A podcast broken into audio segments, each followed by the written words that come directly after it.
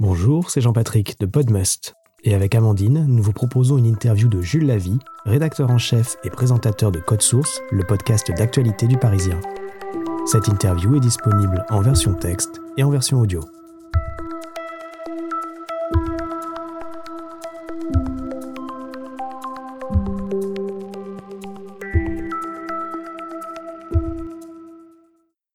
Bonjour Jules Lavie, vous êtes journaliste et aux manettes de Code Source, le podcast d'actualité du Parisien depuis mai 2019. Pouvez-vous nous raconter le lancement de Code Source? Alors, euh, au départ, c'est le Parisien euh, qui, m'a appelé. Il cherchait quelqu'un qui avait une expérience radio, et donc euh, je venais de France Info. On a commencé à travailler sur Code Source un mois avant le lancement officiel. On était une toute petite équipe resserrée, et donc on, s'est mis à faire des, sujets au marbre, comme on dit. Et, donc, c'était évidemment pas facile au départ parce qu'on essuyait les plâtres, on n'avait pas forcément de, de procédure établie. Donc, tout prend plus de temps quand on lance quand on est dans une phase de lancement d'un nouveau média, d'un nouveau projet. Euh, mais donc c'était aussi une période d'excitation. Euh, euh, et, le 6 mai, on a publié notre premier podcast. C'était sur, sur Jeanne Calment. Et, et, voilà, donc tout a commencé le 6 mai.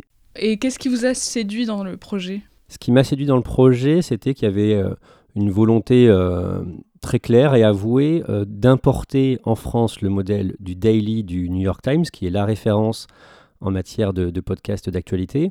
Et donc le fait d'avoir un modèle, eh bien, ça aide à comprendre euh, de quoi on parle, ce qu'on veut faire. Et vu que je connaissais le Daily, euh, que j'écoutais de temps en temps, euh, eh bien quand Pierre Schoss, le directeur du numérique du Parisien, m'a parlé de, ce projet, j'ai tout de suite vu ce qu'il voulait faire et ça m'a tout de suite plu. Vous avez travaillé pendant 15 ans à France Info. Quelle différence y a-t-il avec la présentation de podcasts selon vous? Alors oui, effectivement, j'ai travaillé 15 ans à France Info, euh, en, reportage beaucoup, service reportage, et puis aussi en présentation. Euh, la grosse différence, c'est qu'en podcast, on a vraiment le sentiment, l'impression de parler à une seule personne. Et même si c'est quelque chose qu'on dit souvent dans les cours de radio, en école de journalisme, qu'il faut euh, avoir l'impression, s'imaginer en fait parler à une personne, par exemple sa grand-mère, en fait c'est très difficile de le faire quand on est en radio pour différentes raisons. Euh, typiquement, en radio, il y a souvent euh, d'autres journalistes dans le studio ou des chroniqueurs. On parle à un technicien euh, qui est derrière une vitre. et on a un peu plus souvent l'impression en fait de parler à la cantonade, de parler à plusieurs personnes. On, sait par ailleurs que quand on fait, je sais pas, une matinale sur France Info, qu'il y a, je sais pas, entre 500 000 et, et, un million de personnes qui écoutent à un instant T.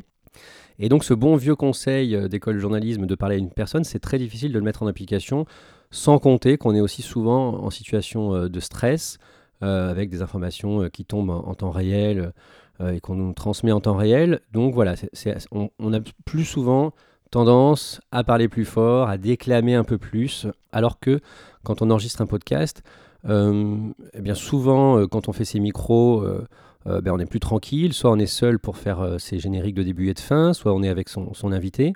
Et donc il y a forcément un côté un peu plus intime euh, de la discussion. Et donc la grosse différence euh, au niveau de, forme, hein, euh, c'est qu'on va avoir tendance à parler plus près du micro, peut-être plus doucement, d'avoir un ton peut-être encore plus naturel qu'en radio. Ça c'est pour la forme.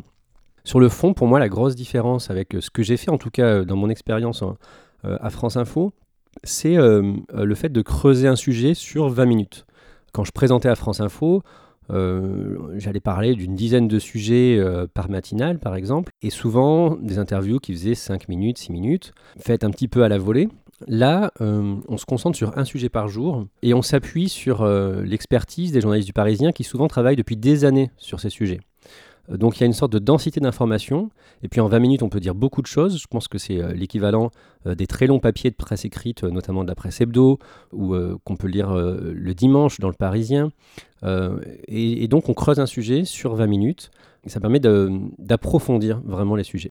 Et en termes de relation avec les auditeurs, est-ce que c'est différent? Oui, en fait, il y a une relation qui est beaucoup plus proche avec les auditeurs en, en podcast. On a chaque semaine chez Code Source des mails d'auditeurs euh, on, sent les auditeurs euh, très fidèles, très à l'écoute, euh, et donc on a une relation beaucoup plus directe. à France Info, on peut travailler des années à France Info sans avoir de, retour de, des auditeurs, alors que chez Code Source, c'est toutes les semaines. Et justement, est-ce qu'il y a des sujets qui rencontrent plus de succès auprès de vos auditeurs que d'autres? Oui, il y a des sujets qui rencontrent plus de succès que d'autres. Mais ça peut être une fois un sujet politique, une fois un sujet fait divers. c'est vraiment dépendant justement de l'histoire qu'on raconte. Et qu'est-ce qui fait un bon sujet selon vous? Pour moi, ce qui fait un bon sujet, c'est une véritable histoire. Chez Code Source, à chaque fois, on essaye de raconter une histoire le plus possible. Et pour moi, ce qui fait un bon sujet, c'est euh, souvent un sujet avec un personnage principal avec lequel on peut être en empathie. Euh, ce personnage va avoir euh, une volonté, il va avoir envie de faire quelque chose, d'accomplir quelque chose, et il va avoir des hauts et des bas de l'adversité. Et ce qu'il faut, c'est qu'on ait envie de savoir ce qui va arriver à cette personne pour rester jusqu'au bout au-delà de, d'un sujet avec un personnage principal qui nous intéresse, ce qui compte surtout, c'est qu'il y ait une forme de suspense, c'est qu'on soit pris par un récit et qu'on ait envie d'aller jusqu'à la fin de l'histoire. 20 minutes, euh, c'est à la fois court, mais ça peut aussi euh, euh, être un peu long. Si on si s'ennuie dans un sujet, on peut vraiment décrocher au bout de 10 minutes et, aller voir ailleurs, écouter un autre podcast.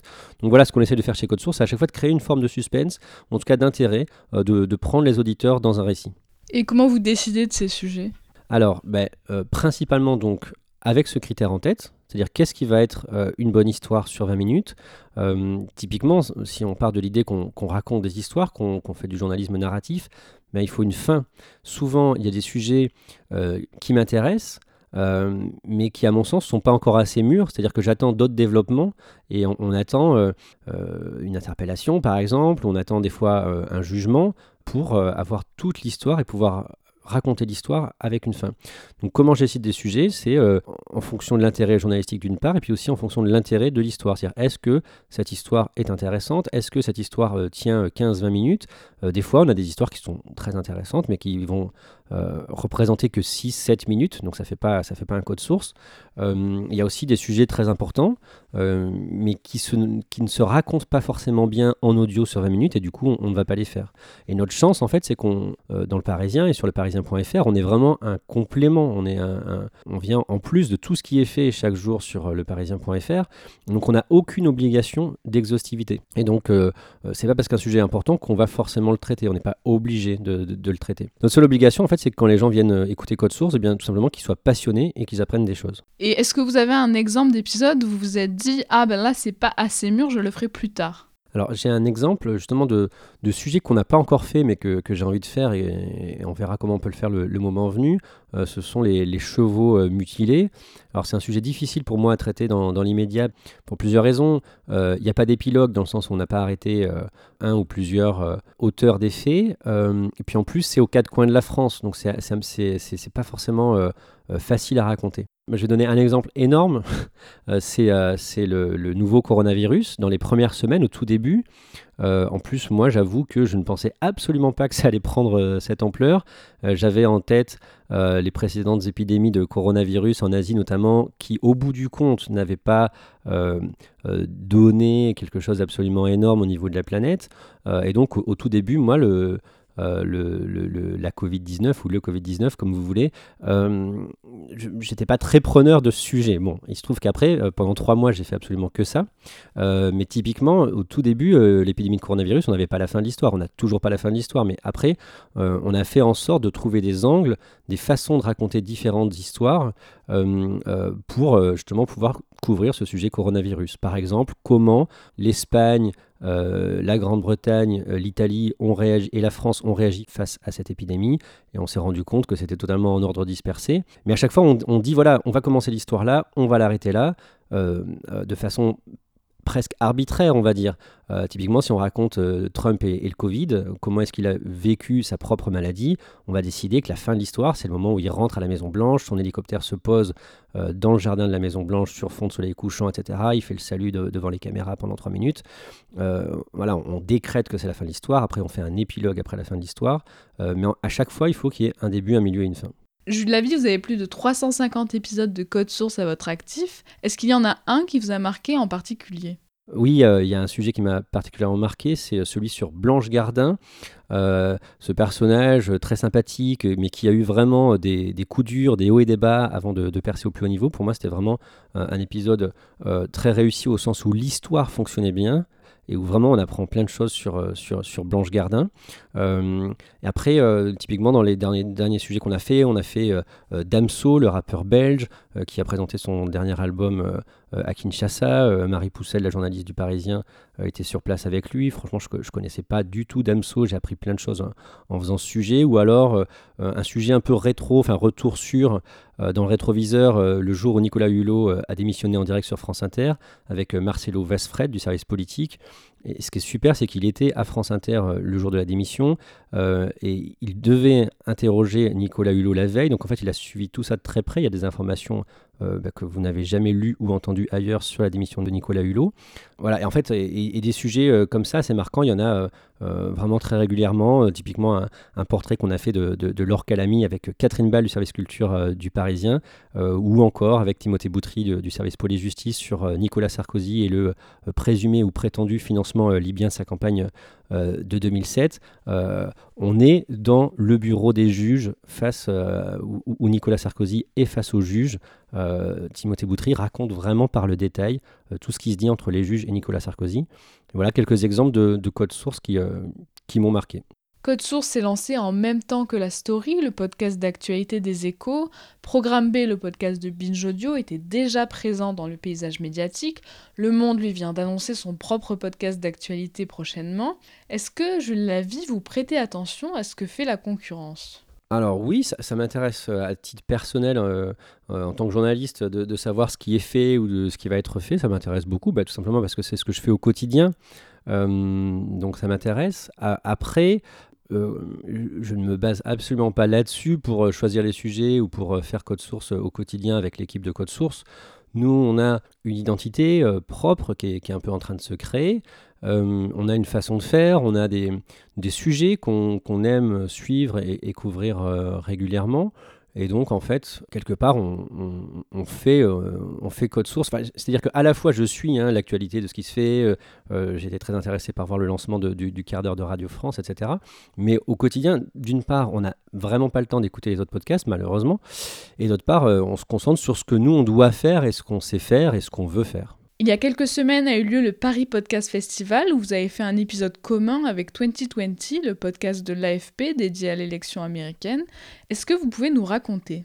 Alors oui, euh, j'ai été contacté par euh, le Paris Podcast Festival pour euh, cette idée d'un épisode commun avec 2020 présenté par Antoine Boyer. Mais j'ai tout de suite dit oui parce que je trouvais ça très sympathique. En plus, le Paris Podcast Festival, c'est vraiment la référence sur les podcasts en France et, ça m'a vraiment fait plaisir bah, d'être invité. Euh, et donc, comment ça s'est passé concrètement avec Antoine? On, a échangé euh, euh, pendant plusieurs mois en fait avant le Paris Podcast Festival sur quel sujet on allait faire, comment on allait le raconter. On s'est aussi réparti les rôles puisque Antoine et moi, on est chacun présentateur d'un podcast, mais donc vu que lui est à Washington, fort logiquement, en gros, lui s'est transformé en reporter et moi, je suis resté présentateur. Donc, c'est moi qui lui posais les questions et lui qui nous racontait ce qu'il vivait, comment il couvrait la campagne. Et ce qui est super, c'est qu'il a pu nous raconter ses reportages euh, aux États-Unis. Euh, et donc après, on s'est calé sur un plan. En fait, on a fait, avec lui comme on fait pour chaque euh, code source, c'est-à-dire qu'on a scripté les questions. On a écrit 25-30 questions à l'avance pour que lui puisse se préparer. Après, à charge pour lui, comment dire, d'improviser. C'est ce que je demande aussi aux journalistes du Parisien. C'est-à-dire qu'à chaque fois, ils ont les questions à l'avance, ils se mettent les éléments en tête, mais au micro, ils improvisent. Ça donne du naturel. Évidemment, bien sûr, ils peuvent toujours euh, euh, jeter un œil sur, euh, sur leurs notes pour être sûr de, ne pas dire de ne pas dire d'erreur. et mais voilà, et donc après on a fait ça sur la grande scène de la Gaîté Lyrique à Paris où se tenait le Paris Podcast Festival et, et c'était vraiment un moment plutôt plutôt sympa. Le public qui était là en tout cas a apprécié. Et est-ce que justement la collaboration avec d'autres podcasts c'est quelque chose que vous aimeriez réitérer? Oui, tout à fait. Mais D'ailleurs, dans, dans, le même genre, on a fait un podcast avec Grégory Phillips, qui est le correspondant euh, de France Inter et France Info euh, à Washington et, qui participe aussi au podcast euh, Washington DC, qui est un podcast commun des journalistes des, radios, des radios publiques qui sont présentes aux États-Unis, des radios publiques francophones. et donc, c'était un peu la même chose qu'avec Antoine. Grégory était l'invité de, Code Source. Et évidemment, on a parlé de Washington DC. et donc voilà, non, c'est plutôt quelque chose de, plaisant. Et oui, j'aimerais bien le, le refaire à d'autres occasions. Est-ce qu'il y a d'autres projets de podcast à venir aux Parisiens? Alors pour l'instant, aux Parisiens, et à cause de la crise du coronavirus, on est plutôt dans une phase de consolidation de code source.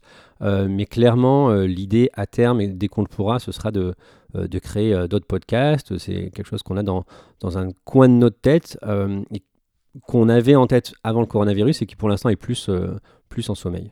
Pour finir, si vous avez un bilan à tirer de cette année et demie à la présentation de Code Source, ce serait quoi? Ce qui, m'a le plus frappé, en fait, c'est que j'étais journaliste depuis 1998. En faisant Code Source, j'ai appris à, raconter des histoires.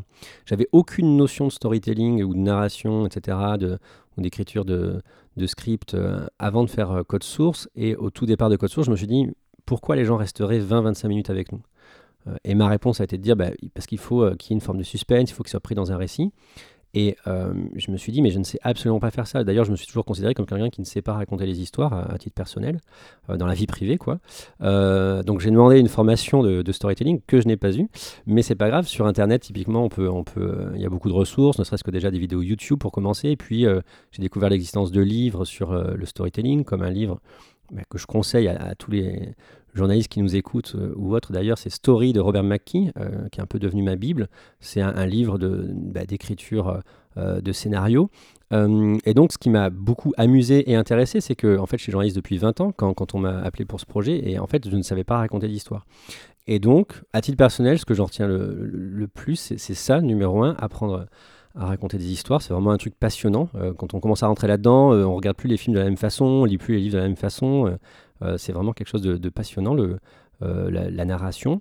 Et puis, non, moi, ce que j'adore en fait dans le fait de faire Code Source, c'est le contact avec la rédaction du Parisien, avec les éditions du Parisien. Le Parisien, c'est un journal à la fois de presse régionale, de PQR, avec l'ancrage en Ile-de-France et dans l'Oise, et avec tous les services du Parisien, des gens qui sont extrêmement compétents, qui sont euh, qui ont beaucoup de sources, qui sortent très très régulièrement des infos. Euh, et c'est un bonheur pour moi d'avoir ces gens. Euh, j'ai le service culture juste l'étage en dessous, le service police-justice à, à, 100 mètres de mon bureau. ce sont des gens, des journalistes, des hommes et des femmes précieux en or qui racontent très très bien leurs histoires. et c'est juste un plaisir au quotidien euh, de, les mettre en avant, qui viennent à mon micro pour raconter leur sujet sur 20-25 minutes, euh, sur un format assez long. Euh, enfin, franchement, je me régale au quotidien. Merci Jules Lavie d'avoir répondu à mes questions. Vous pouvez retrouver tous les épisodes de Code Source sur votre application de podcast ou sur le site du parisien.fr. Quant à moi, je vous donne rendez-vous pour une prochaine interview sur Podmust.